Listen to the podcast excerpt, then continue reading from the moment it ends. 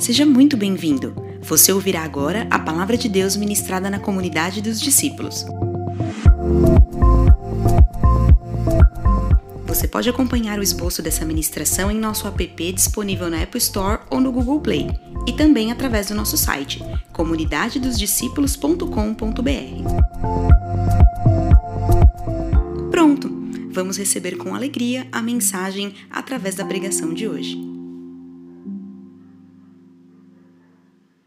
Estar junto com os irmãos, sentir o calor aqui. Mas eu falei sobre as quatro estações, é, olhando numa perspectiva de processos, né? Eu vou dar uma pequena recapitulada aqui, porque aí eu entro exatamente no que eu quero falar hoje.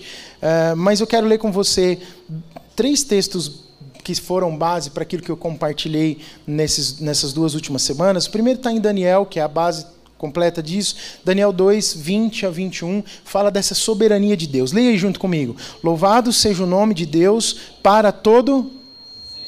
Vamos comigo? De novo. Louvado seja o nome de Deus para todo sempre.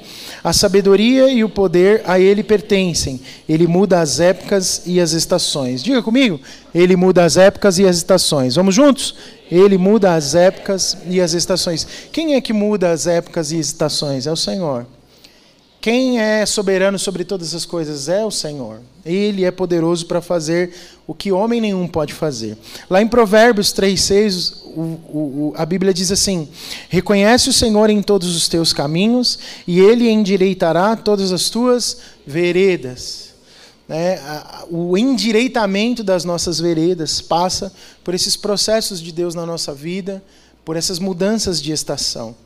É, a gente vê claramente é, algo muito forte acontecendo. Talvez um dos exemplos bíblicos mais fortes é a vida e a história de Jó. Quem nunca ouviu falar de Jó? É, Jó 14, 7 a 9, ele já está falando de um momento em que ele tem esperança no Senhor. E se tem uma coisa que nos é roubada quando passamos estações duras e difíceis, de sequidão, de aridez, é, de céus fechados, sem sol, é falta de esperança. Falta de esperança é algo muito comum e talvez uma das coisas que mais acometem a humanidade hoje, por quê? Porque a enfermidade que mais acomete a humanidade hoje é a depressão. A depressão, muitas vezes, ela é decorrente da falta de esperança no futuro. Porque o que, que faz ter ansiedade, falta de esperança, medo, é, é a incerteza do futuro. O que, que vai acontecer amanhã? Né? O que, que, que, vai acontecer amanhã? Mas nós, como filhos de Deus, temos uma palavra muito especial. Jesus fala isso, vem do Sermão do Monte, entra lá em Mateus 6, falando o quê? Que a gente não precisa se preocupar, porque se ele cuida dos passarinhos, e se ele cuida dos lírios dos campos, vestindo eles com toda beleza, cuida dos pássaros, dando para eles comida, sempre que eles precisam comer, por que, que ele não cuidaria dos seus filhos? E aí o famoso versículo né, de Mateus 6,33 diz o quê? Mas buscar em primeiro lugar o reino de Deus e a sua justiça, e todas essas coisas vos serão acrescentadas. Esse é o melhor remédio para a falta de esperança ou para a ansiedade. Eu sei que no futuro Deus vai cuidar de mim, basta cada dia o seu mal. Amanhã eu sei que Ele vai cuidar de mim. E Jó expressa algo poderoso nos versos 7 e 9 do capítulo 14. Vamos ler juntos? Para a árvore, pelo menos há esperança. Se ela é cortada, torna a brotar, e os seus renovos vingam. Suas raízes poderão envelhecer no solo e o seu tronco morrer no chão. Ainda assim, com o cheiro de água ela brotará e dará ramos como se fosse muda plantada. Consegue imaginar o cenário? Olha a primeira frase: para a árvore, pelo menos há esperança. Quer dizer, ele, e ele fala isso no início: olha, pelo menos para a árvore há esperança. Porque ela pode estar, tá, o tronco tudo destruído. Esses dias eu precisei fazer um trabalho lá no, no, no, jardim da minha casa, nos vasos, né? Não, são, não é jardim, são nos vasos. E é incrível, nasceu uma, uma árvore lá, aquilo é uma árvore. E não dá para entender como aquele negócio nasceu lá. Era muito grande para um espaço tão pequeno de terra e estava competindo com uma outra que era maior que ela. Assim, a gente foi cortado. Eles falou: preciso de resolver isso aqui. Quando a mulher fala assim, nossa, eu estou precisando fazer alguma coisa, receba, irmão, é para você fazer. Sua esposa fala assim, nossa, eu preciso fazer alguma, preciso pintar a parede, preciso arrumar a lâmpada, preciso cortar a árvore. Na verdade, ela está querendo dizer para você que ela, né? Está entendendo? Posso ouvir amém dos irmãos? Mas aí eu cortei tudo os cotocos, ali ficou uns pedacinhos assim de tronco, um negócio grosso assim.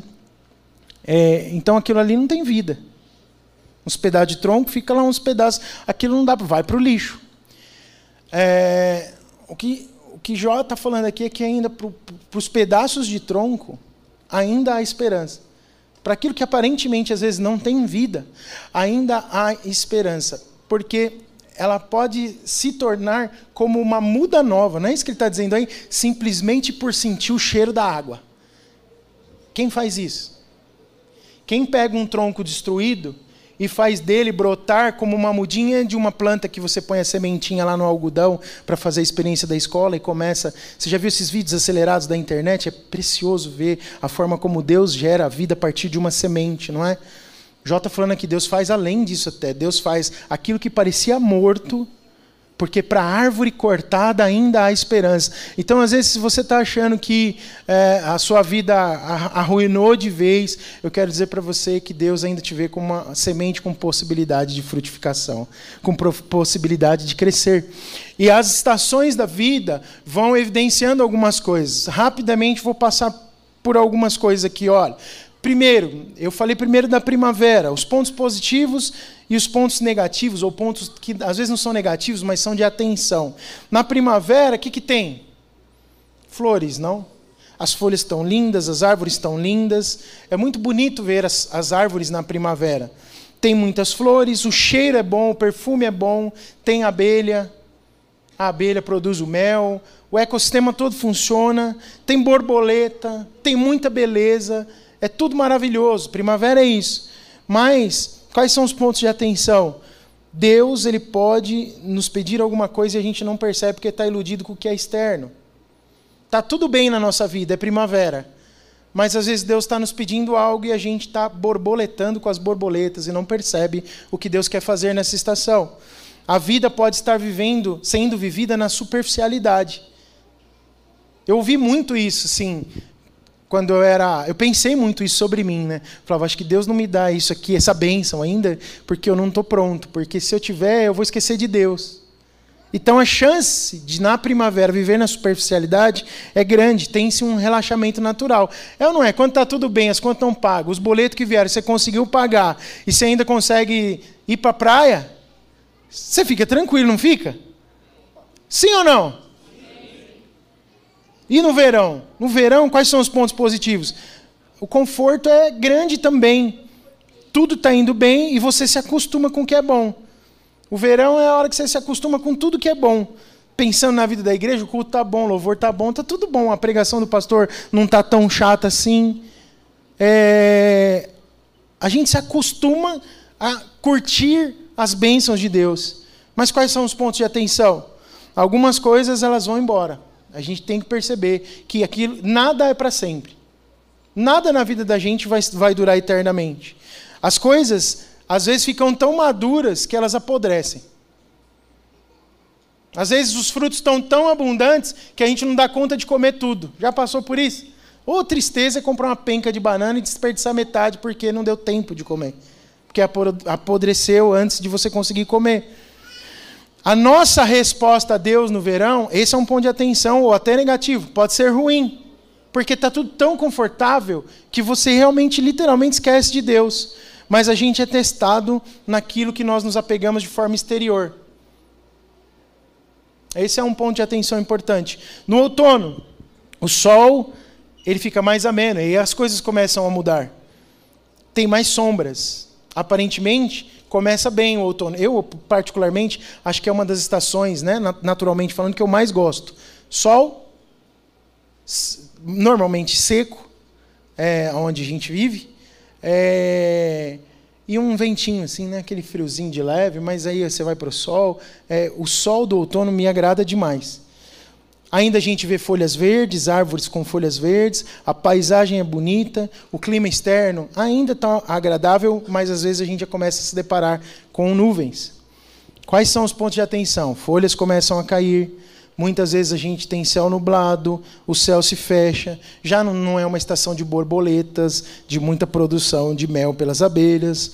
É, parece que, do ponto de vista espiritual, né, o sol da justiça se vai. A gente já não começa a ver aqui Pensa comigo, o, o culto já não está tão bom assim. Um culto é bom, dois é ruim. Aí dois é bom, aí um fica ruim de novo. Aí a gente começa a fazer o quê? Olhar mais para as pessoas do que para Jesus, olhar mais para as circunstâncias do que para o consumador da fé. A gente no outono a gente começa a tirar a, a atenção completa aí de Deus, porque já não tem bem, a, a gente começa a murmurar, porque já não tem tanta bênção para desfrutar como na primavera e no verão. O céu não está completamente aberto. E aí você começa, por que se afastou de Deus? Por que deixou de buscá-lo? Por que não o ouviu na primavera e no verão? Você começa a agir na carne, e a carne murmura. Quais são os pontos de atenção? Presta atenção, as folhas vão cair. É, Deus está é, nos chamando a atenção, isso é muito importante, para as coisas que são interiores. Talvez você esteja vivendo isso na sua vida. Deus quer que você olhe para dentro. Não foque naquilo que é aparente. Não olhe naquilo que aparentemente você perdeu. Deus está trabalhando dentro de você. E no inverno, aí não se vê mais nada em termos de vida na natureza, né? Nós não temos muita alternativa no inverno. É ir para Deus. Quando você vai num país onde o inverno é mais rigoroso, eu tive um tempo da minha vida, muitos anos atrás, que eu fui muito para a Argentina. Então eu fui para a Argentina nas quatro estações. E é muito curioso, porque o inverno aqui é um pouco diferente, né? Nosso inverno do ano passado foi quase que um verão, né? Porque fez calor forte. Quando eu, eu, eu chegava lá e descia no aeroporto, pegava um carro de uma hora para ir para o centro, que era onde eu ficava, onde eu trabalhava, o caminho assim tinha muitas árvores é, e elas eram todas peladas. Pensa árvore só com galho. A árvore não tinha nada, assim, o, o chão, onde normalmente tinha grama na primavera, no verão, até no outono, era terra, a, a grama morria. A grama vai secando, fica marrom, morre, fica tudo. Aí tem os lugares que ficam sendo mais cuidados, que tem um pouco de grama ainda tal, mas vai ficando tudo marrom, cinza, branco, não tem sol. E aí dá aquela não à toa a gente ouve pesquisas hoje em dia que pessoas que vivem em países nórdicos, leste europeu, elas têm a tendência maior à depressão, porque elas ficam mais sem sol, fica mais no clima é, cinza. É, mas, mesmo precisando mais de Deus, é a hora que você o tem disponível, como em qualquer estação. Deus está disponível no verão? Muito disponível. Na primavera? Também. No outono? Sim. E ele está disponível no inverno. E ele é tão doce, tão bom, que parece que é no inverno que a gente procura mais o Senhor e ele vai estar lá. Eu uso dizer para você que Deus nos leva para o inverno. A gente precisa aprender lições importantes no inverno. A gente precisa aprofundar raízes. Às vezes o inverno ele vai ficando mais ameno, às vezes sabe por quê? Porque a vida é cíclica mesmo. A gente passa pelas mesmas coisas, se você for reparando, mas as raízes a cada momento, isso que é importante você perceber, que as suas raízes estejam mais profundas. Que você tenha um nível maior de maturidade quando estiver passando novamente. Você foi ofendido ontem, pode ser que daqui a alguns dias você seja ofendido com a mesma ofensa de novo. A sua resposta vai ser diferente à medida que as suas raízes são mais profundas e que você tem mais maturidade. E quais são as atenções que a gente tem que ter no inverno? Tudo que é aparente se foi. Então isso é muito negativo. Mas aparentemente muita coisa morreu, tá cinza, tá branco, tem frio, tá chuva, tem desconforto. Mas coloque atenção porque Deus quer firmar as suas raízes, trazer mais fundamentos, trazer, trazer mais substância para a sua vida. E pensando sobre isso, eu quero dizer para você que a melhor forma de se fazer isso é olhar o Senhor, contemplar o Senhor. Eu tenho falado, a gente tem falado muito disso, desde o começo do ano passado, sobre essa contemplação, porque amar a Deus fala de ver o Senhor, amar a Deus fala de olhar para Ele, dar atenção para Ele e perceber quem Ele é. Eu queria trazer um pouco dessa contemplação para a pessoa de Jesus hoje com você, porque você vai conseguir passar as quatro estações da sua vida bem. Diga comigo, bem. bem. Se você estiver olhando para Jesus, em qualquer uma delas. Nós precisamos olhar para Jesus o tempo todo. Jesus precisa ser o nosso padrão, o nosso modelo. Você precisa contemplar o Senhor pelas Escrituras. E aí, eu, mais uma coisa específica que eu quero falar hoje é contemplando o Senhor pelas Escrituras todos os dias. Nem que você pense num versículo. Não deu tempo de ler a Bíblia. Pensa num versículo e medita em Cristo sobre aquele versículo. Esses dias eu estava, é, fui muito ministrado um dos dias das, da escola de missões. Uh, não vou entrar profundamente nisso, mas sobre ver Cristo no Velho Testamento. Então, na história de Caim e Abel, em Abraão, é, você vê Cristo na vida de Moisés, de José, enfim. Aí eu comecei a pensar num monte de figura que mostra Jesus no Antigo Testamento. Então, qualquer versículo da Bíblia, a Bíblia é uma história que fala sobre Jesus. Você sabia disso? Desde Gênesis até Apocalipse, ela está revelando Jesus Cristo para nós. Você precisa meditar na palavra. E eu quero ler com você Mateus, capítulo 11, versos 25 até 30. Vamos fazer uma leitura completa para depois entrarmos um pouco nesse texto sobre a contemplação do Senhor Jesus para é, ditar o nosso comportamento diante dos processos de Deus. O que, que nós devemos fazer diante desses processos de Deus que não vão acabar? Repita comigo assim: os processos de Deus não vão acabar. Você só precisa identificar onde você está e saber a resposta que você tem que dar. Mas Deus está trabalhando o tempo todo. O tempo todo Ele está mexendo em nós. Porque Ele te ama. Amém? Vamos ler. Mateus 11, 25 até o 30. Naquela ocasião, Jesus disse: Eu te louvo, Pai Senhor do céu e da terra, porque escondeste essas coisas dos sábios e cultos e as revelaste aos simples. Sim, Pai, pois assim foi do teu agrado. Verso 27. Todas as coisas me foram entregues por meu Pai. Ninguém conhece o Filho a não ser o Pai. E ninguém conhece o Pai a não ser o Filho e aqueles a quem o Filho. Vocês, 28.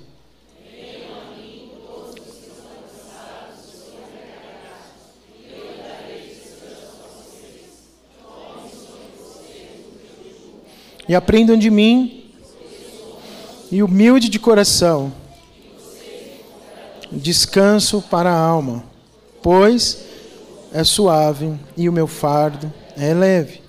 Glória a Deus. No versículo 25 e 26, o texto diz assim: Naquela ocasião Jesus disse: Eu te louvo, Pai, Senhor do céu e da terra, porque Preste atenção nesse grifo meu aqui. Escondeste estas coisas dos sábios e cultos e as revelastes aos simples. Jesus está agradecendo ao Pai. Ele faz uma paráfrase disso quando ele envia os discípulos em Lucas 10. Lucas 10, o que, que Jesus faz? Né? Ele reúne os discípulos e fala: Olha, precisamos ir proclamar as boas novas. Então vocês vão de dois em dois e espalhou os discípulos, os 70, para ir pregarem de dois em dois. E aí tem toda uma história aí. Jesus, naquele mesmo contexto, ele fala essas mesmas palavras. Quando os discípulos voltam jubilando de alegria, yes, expulsamos demônios, curamos enfermos. E aí Jesus aplica a mesma verdade do versículo 25. Ele agradece a Deus e ensina aos discípulos que o que deveria ser motivo de gratidão profunda deles é: o Senhor escondeu essas coisas, o que? A palavra de salvação, a bondade de Deus, as boas novas do Evangelho, de pessoas sábias e cultas, e revelou a pessoas simples. E no verso 26, ele diz assim: Sim, Pai, pois assim foi do teu agrado. Em outras palavras, não tem grandes explicações para isso. Jesus decidiu revelar o seu amor aos simples o Pai decidiu, por meio de Jesus, revelar o seu amor aos simples. Por quê? Qual é a lógica disso? Jesus simplesmente fala: porque foi do teu agrado. Isso mostra um coração humilde, simples, sem querer fazer muita conjecturação. O problema é que a gente fica vivendo a vida cheio de lógica.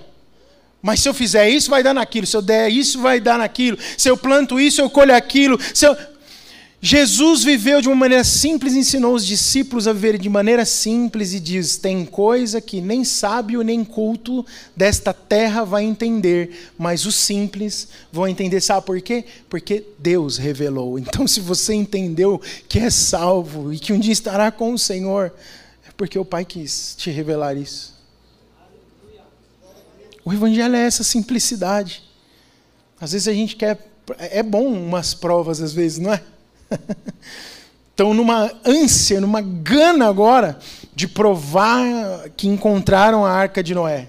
Já leu alguma coisa sobre, sobre isso esses dias? Encontraram lá uns, uns fragmentos novos e precisa provar que está lá no monte e tal. Tem gente que vive por isso, né?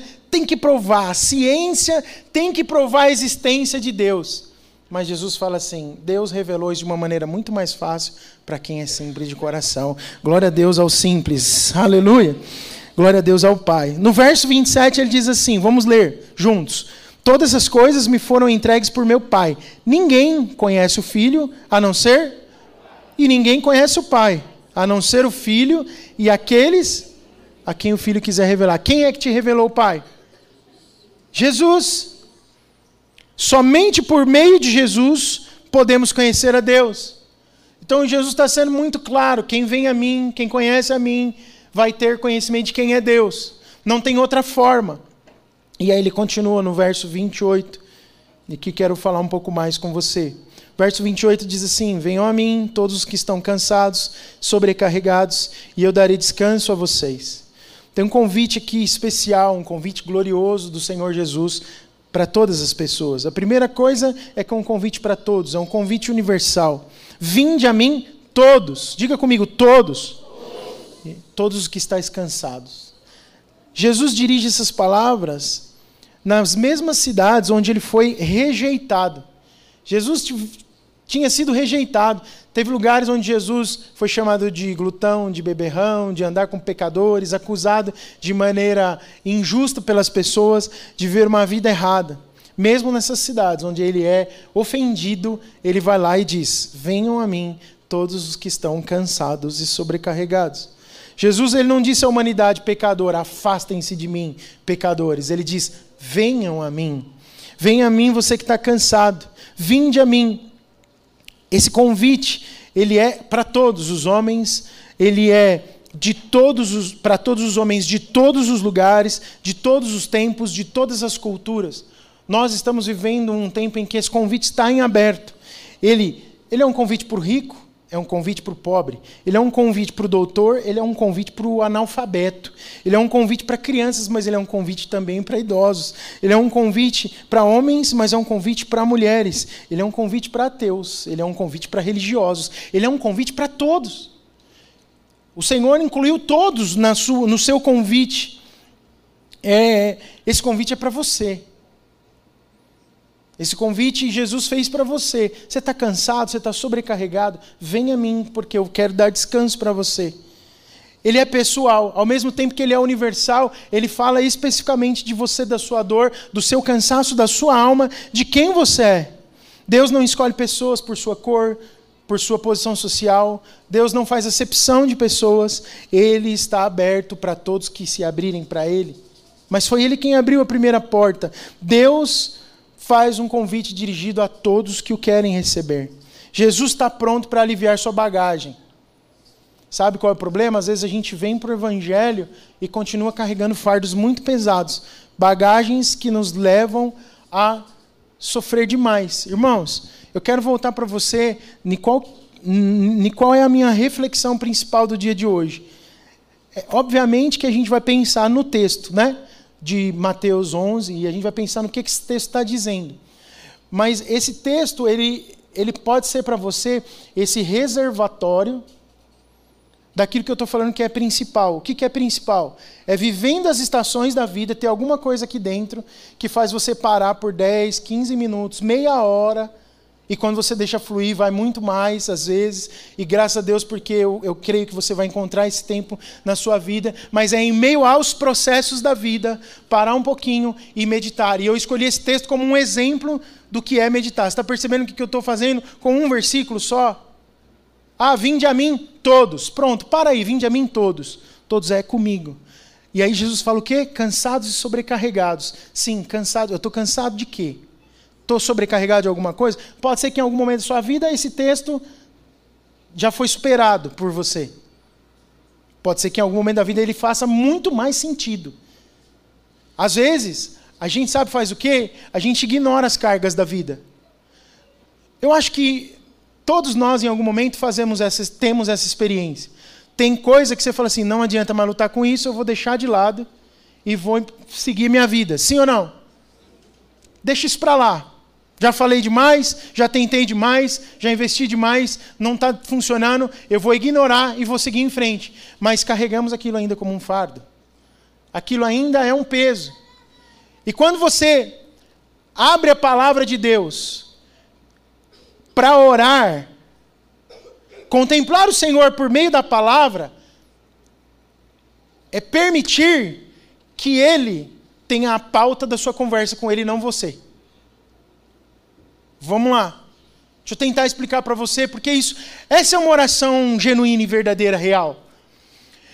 Quando a gente tem esse fardo a que me referi agora, que a gente abandonou, mas quando ele está muito vivo, quando ele está muito real, ativo na nossa vida, toda vez que a gente vai ajoelhar e orar, o que a gente faz? Senhor, olha isso aqui. Olha esse fardo, olha essa coisa, olha esse problema, eu não aguento mais. Senhor, por favor, dá uma resposta sobre isso. Eu preciso do Senhor, faz alguma coisa comigo.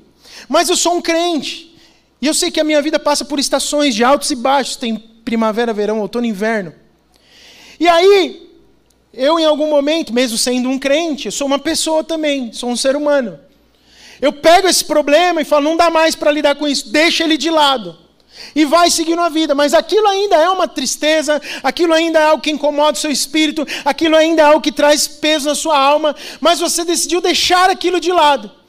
E a sua pauta, como um crente que está amadurecendo no contemplar o Senhor por meio das Escrituras, não é mais simplesmente chegar com, os, com a sua lista de pedidos diante de Deus e fazer só essa oração. Veja bem, eu vou fazer um parênteses aqui no meu raciocínio. Pedir está tudo bem, tá? Nós somos filhos, está tudo bem. Você às vezes está numa angústia tão grande, você precisa, Senhor, eu preciso disso aqui. E Deus vai te entender. Às vezes você nem precisa.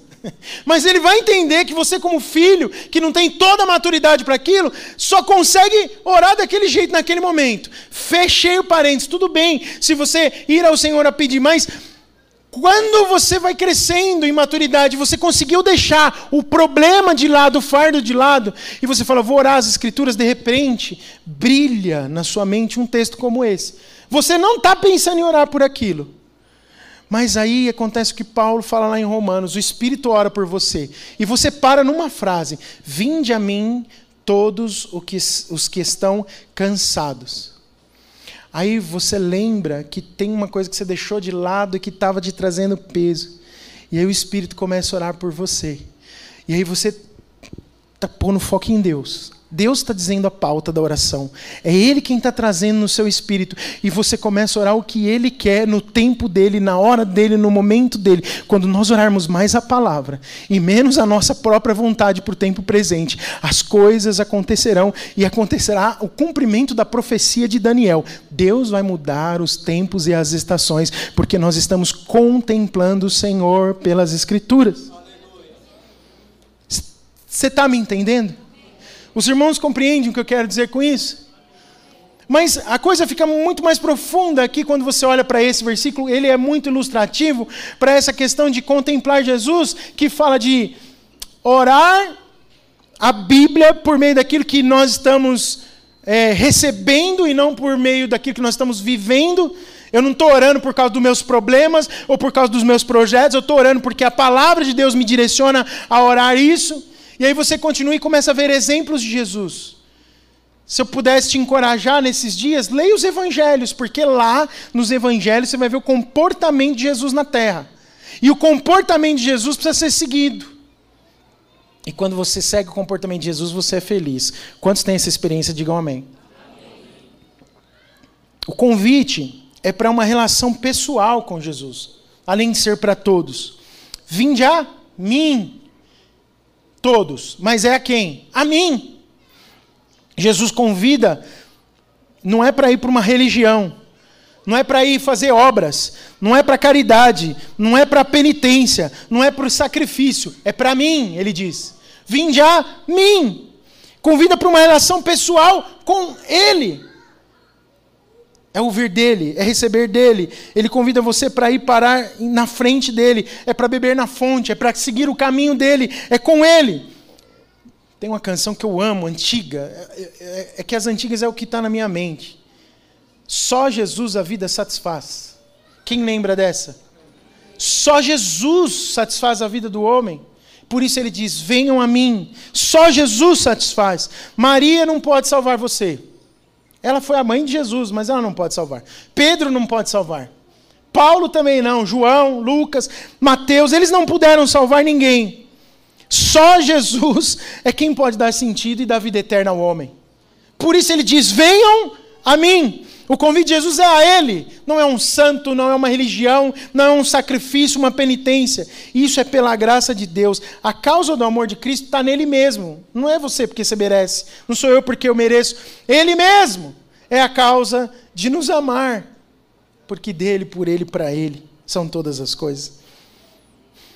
E esse convite é para quem tem consciência da necessidade. Olha só todos os que estáis cansados e sobrecarregados. O verbo copiaô, eu não sei falar grego, tá?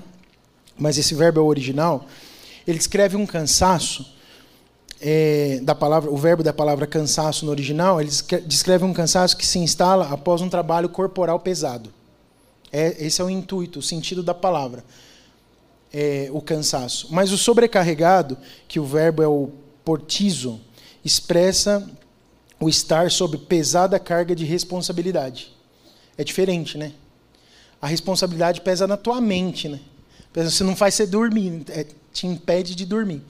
Quem aqui já teve horas de sono perdida, demora para dormir e acorda muito cedo porque até sonha com o que está pesando na responsabilidade? Se você está devendo para alguém, você sonha com a pessoa, né? Você, sonha tomando café da manhã com a pessoa.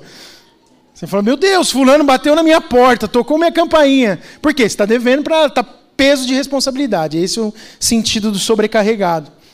John Charles Riley, um comentarista bíblico, diz que Jesus ele não se dirige àqueles que se sentem justos e dignos em si mesmo, mas a todos os que sentem um peso no coração e desejam tornar-se livres da carga do pecado.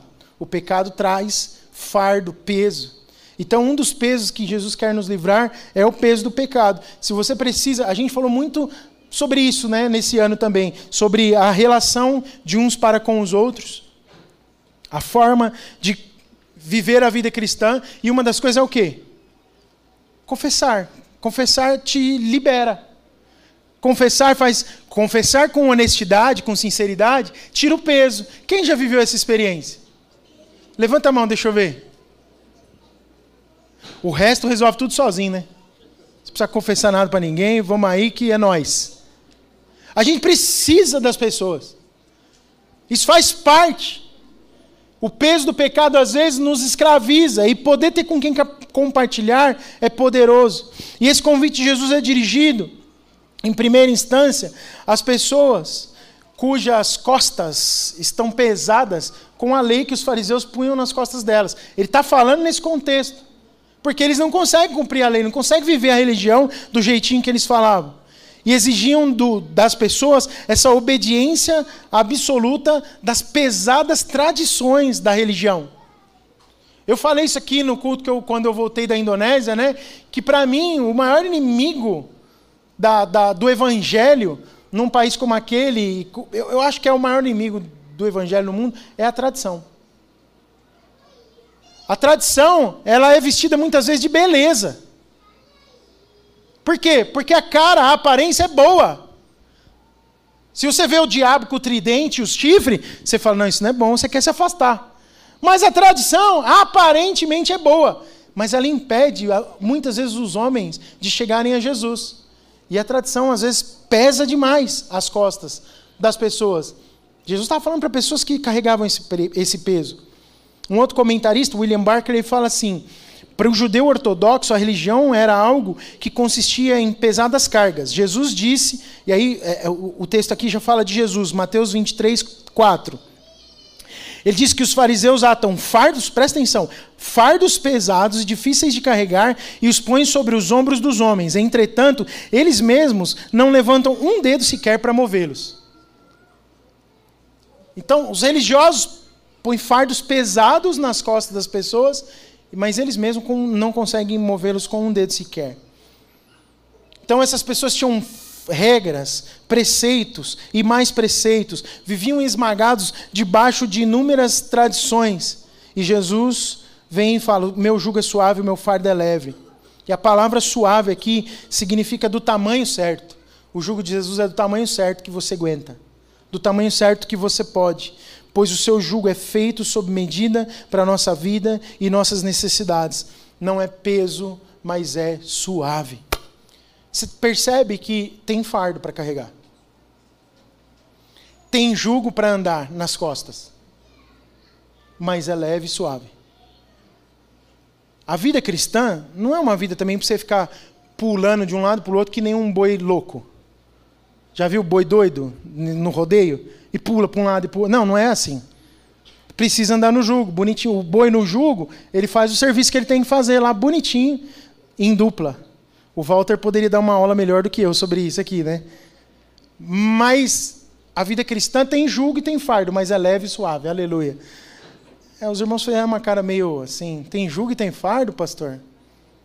É, pensei que era só graça que você ia falar, que estava tudo certo. Mas é o fardo e o jugo de quem? De quem? De Jesus. É o fardo e o jugo dele. Nós somos chamados a essa parceria. Eu quero concluir com você, no meu último ponto sobre isso, porque tem uma parceria, nos versos 29 e 30 a gente enxerga isso. Vou, vou ler aqui de novo, olha. Tomem sobre vocês o meu jugo e aprendam de mim, porque eu sou manso e humilde de coração, e vocês encontrarão descanso para a alma. Pois o meu jugo é suave e o meu fardo? O meu jugo é suave e o meu fardo? Primeiro, Jesus nos chama para uma vida de propósito. Tem que ter propósito na vida. Tomai sobre vós o meu jugo. Isso fala sobre o jugo como um instrumento de trabalho. Nós somos chamados ao trabalho, não somos, somos chamados à ociosidade, somos, somos chamados à contemplação, mas não somente à contemplação, somos chamados à ação. Contemplamos, mas agimos baseado naquilo que o Senhor nos ensina. Somos chamados ao engajamento e não ao isolamento. Crente que entendeu o seu chamado no Senhor não vive isolado. Esses dias eu conversei com uma pessoa, essa semana, que foi 20 anos de uma igreja, depois mais uns anos de outra, e agora ela está numa que ela falou assim: olha, essa pessoa, eu vou lá porque lá eu ouço os estudos, vou embora, não conheço ninguém. Está tudo certo na minha vida. Eu falei, mas aí você vai lá, é uma vez por semana só, tem um monte de gente, eu vou lá, os estudos são muito bons, eu cresço bastante com os estudos, mas eu não preciso ver ninguém. Não fala nada, mas só olha para a pessoa do teu lado e imagina você não vê mais essa pessoa aqui na igreja. Fala, ah, não, você vai sofrer, não vai? Olha lá, eu estou vendo a sua cara de tristeza de não ver mais os irmãos. É angustioso para mim pensar em viver a vida assim. Como assim a vida Não, a vida cristã, o chamado de Jesus para nós, é um chamado para uma vida com propósito. E propósito fala de ação. Nós contemplamos o Senhor na nossa intimidade sozinhos, mas isso precisa gerar em nós um resultado ativo de nos relacionarmos com as pessoas, de olharmos uns para os outros, de vermos as necessidades uns dos outros, de vivermos realmente em comunidade. Jesus ele nos chama por uma vida de propósito e também por uma vida de discipulado. Aprendei, olha o que ele diz: aprendei de mim, porque eu sou manso e humilde de coração. O discipulado a gente aprende olhando para quem? Para ele. Mas o que acontece? Jesus bota gente perto de nós que às vezes consegue ser mais manso e humilde, como ele, do que nós em algum momento da vida. E aí o que, que acontece? Às vezes a gente está com muita dificuldade de ver o exemplo de Jesus. Por quê? Porque ele não tomou café com você na sua casa porque ele não andou com você até a faculdade, até a escola, porque ele não foi com você até o trabalho. Mas ele é tão bom que ele põe a irmã Maria, o irmão João, o irmão José, o irmão Rodrigo, o irmão Danilo, o irmão Francisco, o irmão Ronaldo, a irmã Priscila, e fala assim: olha, aqui está um exemplo de Jesus. E, nisso aqui ele está fazendo algo que Jesus faria. E aí você começa a falar: olha, ele está agindo como Jesus. E você olha para as Escrituras e no seu momento de contemplação você fala: Poxa, Jesus fazia assim. E se eu olhar para o Danilo, ele está fazendo exatamente o que Jesus fazia nessa situação. Que precioso.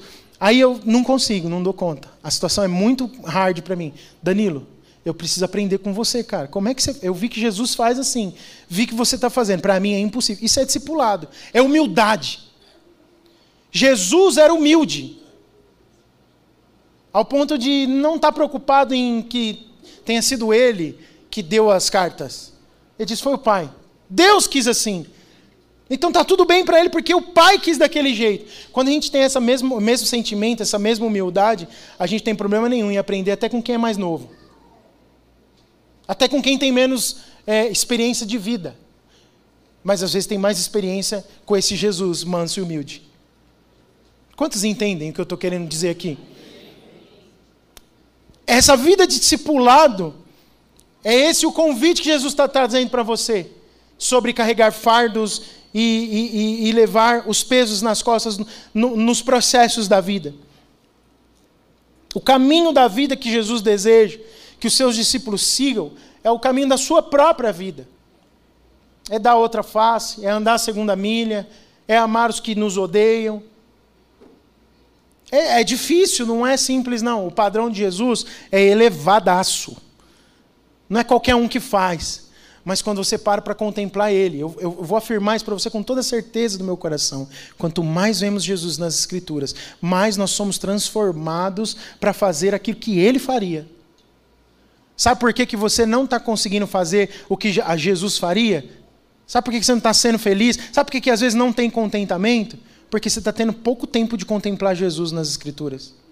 E os processos da vida se tornam incarregáveis sempre está um caos. Pode estar tá na primavera, está ruim para você. Está tudo bom, mas para você está ruim. Jesus nos garante que a vida com Ele é prazerosa, não uma caminhada cheia de opressão e de gemidos.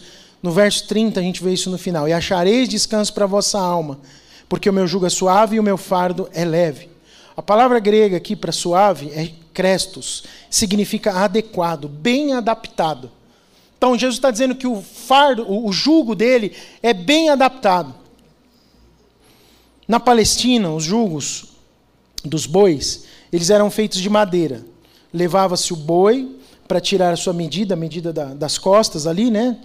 E então fazia o jugo sob medida. O jugo precisava ser adequado, precisa, precisava ajustar-se bem, estar sob medida. Para quê? Para não machucar as costas e não ferir o boi. Confere, Walter, isso aí? É isso aí. O jugo de Jesus se adapta bem, ele é adequado, ele é a vida de Jesus adequada para nós. Viver a vida de Jesus é viver feliz. Irmãos, eu não tenho dúvida do que eu estou te falando. Viver com o jugo de Jesus é viver feliz. É viver uma vida bem-aventurada. O jugo de Jesus não esfola o nosso pescoço, o nosso ombro. O jugo de Jesus é suave. O problema eu disse para você, né? A vida cristã tem jugo e tem fardo. O problema é que o jugo sem Jesus, ele esfola a gente e aí é um problema, porque toda hora a gente está tendo que fazer coisas paliativas. Põe band-aid, metiolate, curativo, passa e daqui a pouco está tudo estrupiado de novo. Mas o jugo de Jesus é feito sob medida. Ele fez para mim e para você é para tornar você feliz e mais parecido com Ele. Eu quero falar, para terminar, uma ilustração que eu ouvi agora recentemente. Os irmãos, os missionários é, que ministram lá na escola de missões, eles são homens do campo, bem assim, do campo mesmo. E tem um, um dos pastores lá, ele chama-se Odenir. E ele contou essa ilustração, vivida por ele mesmo, que a gente já ouviu outras vezes, mas é tão bom, é tão vivo ouvir de alguém, né? E o, assim, o Pedrinho, vocês conheceram ministrando aqui. É o professor, né? Calmo, tranquilo e tal. O Odenir é um engraçadão, o bicho do mato.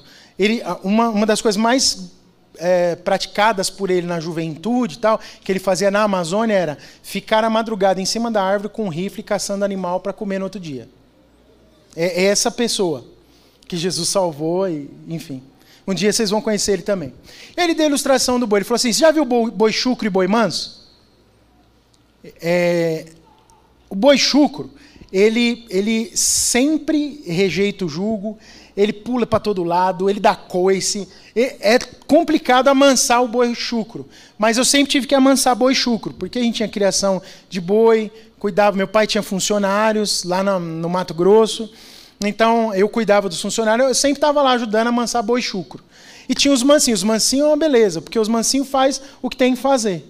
O que, que Jesus fala que ele é? Manso, né? Vai pegando aqui a visão. Aí ele falava: a gente pegava o boi manso e punha o jugo, amarrava o jugo nele. E o boi manso e o boi chucro, às vezes precisava só ser amansado. Não era nem que era para arar a terra, é só para o cara dar paz para os outros. Aí ele pegava o boi chucro e, com muita dificuldade, amarrava no mesmo jugo com o boi manso. Ele falou assim: as primeiras horas era o inferno da vida do boi manso. Porque o boi manso estava aqui na boa, né, comendo o capim dele, bebendo a água dele, e o boi chucro estava o quê? Pulando, dando coisa, se arrastando e arrebentando mais com as costas dele, com o pescoço dele, do que com o do manso. Mas ele falou, não dava paz. Passava um dia, ele estava todo carne viva aqui, aí ele tinha que parar de lutar. E o manso estava o quê? Estava lá, manso, de boa. O que, que acontecia do segundo dia, terceiro dia para frente? O boi chucro via que não adiantava mais, porque ele não ia tirar a paz do manso, aí ele começava a amansar. Ele começava a dar menos coice. E por quê? Porque quando ele dava um coice, doía demais. E aí ele via o sofrimento do boi chucro. E aí o sofrimento dele com as feridas e tal, começava a fazer ele o quê? Parar de recalcitrar contra o jugo. Ele falou, é assim que a gente amansava os boi. Ele falou, o que, que Jesus é com a gente? É o boi manso e você é o boi chucro. Essa é a notícia que eu tenho para te dar hoje. Você é um boi chucro. Você fica recalcitrando com o jugo de Jesus que é suave. E aí dói suas, dói suas costas. Às vezes você está todo ferido. E Jesus está aqui, mansinho, de boa. Tomando água, esperando você parar. E perceber que não é aquele o caminho. E sabe o que é curioso? Depois eu perguntei para ele no privado, né? Terminou, eu falei assim, ele falou, sempre o manso ganhava. Não tinha jeito. Aí, mas ele era assim, também o chuco que não ganhava, a gente metia faca nele e fazia churrasco. Porque aquele lá gosta de uma. Ele comeu carne de tanta coisa, irmãos, que vale a pena sentar para ouvir as experiências dele, de tanta coisa que eles comeram. Mas o, sempre o boi manso tinha aquela paciência de esperar e de, de, de, de levar o tempo que precisava. Mas o boi chucro, ele era rendido por causa das suas próprias feridas que ele mesmo causou. E que de alguma forma machucava até um pouco o boi manso. Sabia disso? É exatamente isso. Que texto para você meditar o próximo semestre, né?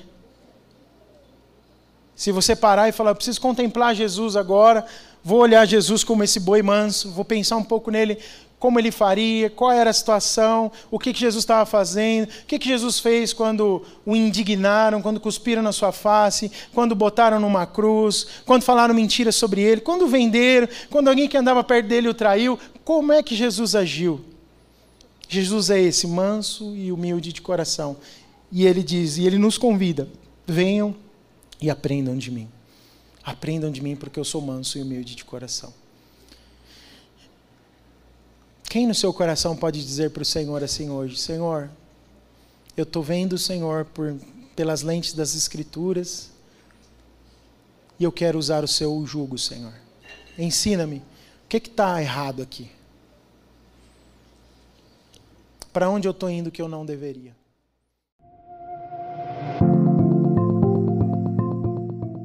Esperamos que o Espírito Santo tenha inspirado você através dessa palavra. Siga-nos em nossas redes sociais pelo arroba Oficial. Comunidade dos Discípulos, uma família, muitos lugares. Até a próxima!